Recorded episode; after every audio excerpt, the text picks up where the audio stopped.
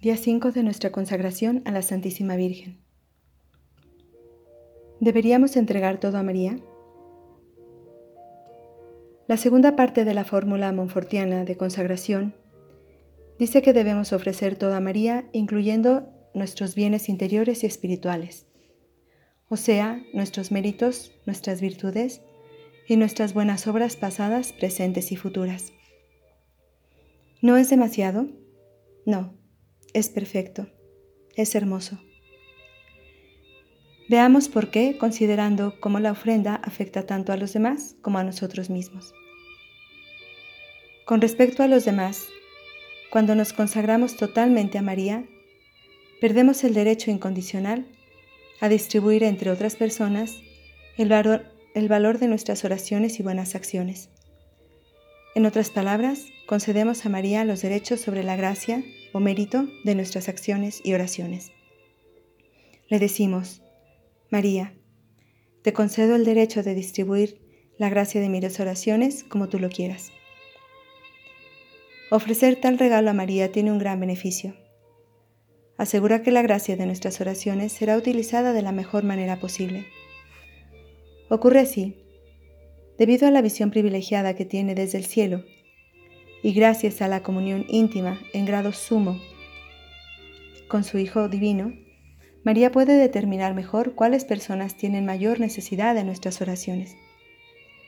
Por ejemplo, viendo a una persona olvidada en la China, a punto de morir en desesperación, María puede tomar la gracia de nuestras oraciones y sufrimientos ofrecidos y utilizarla para ayudar a ese moribundo a confiar en Dios y aceptar su misericordia.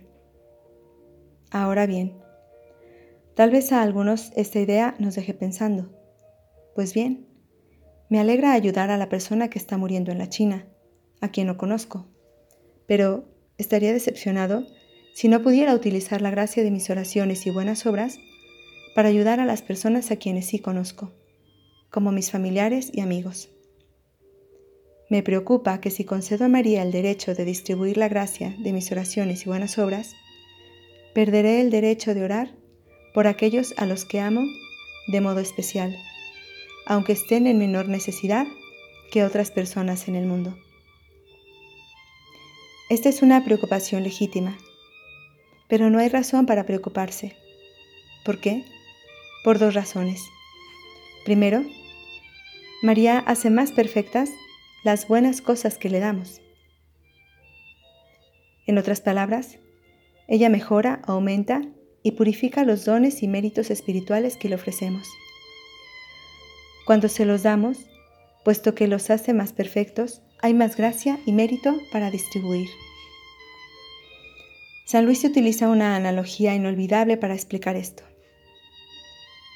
Es como si un labrador, deseoso de alcanzar la amistad y benevolencia de un rey, se fuese a la reina y le presentase una manzana, en la que consistía toda su fortuna, a fin de que ella la presentase al rey, y aceptando la reina el pequeño regalo del labrador, pusiese tal manzana en un grande y hermoso plato de oro, y la presentase así al rey de parte del labrador. De modo que ya entonces la manzana, que por sí era indigna de ser presentada al rey, se habría convertido en un regalo digno de su majestad, en consideración a la bandeja de oro en que está puesta por la persona que la presenta.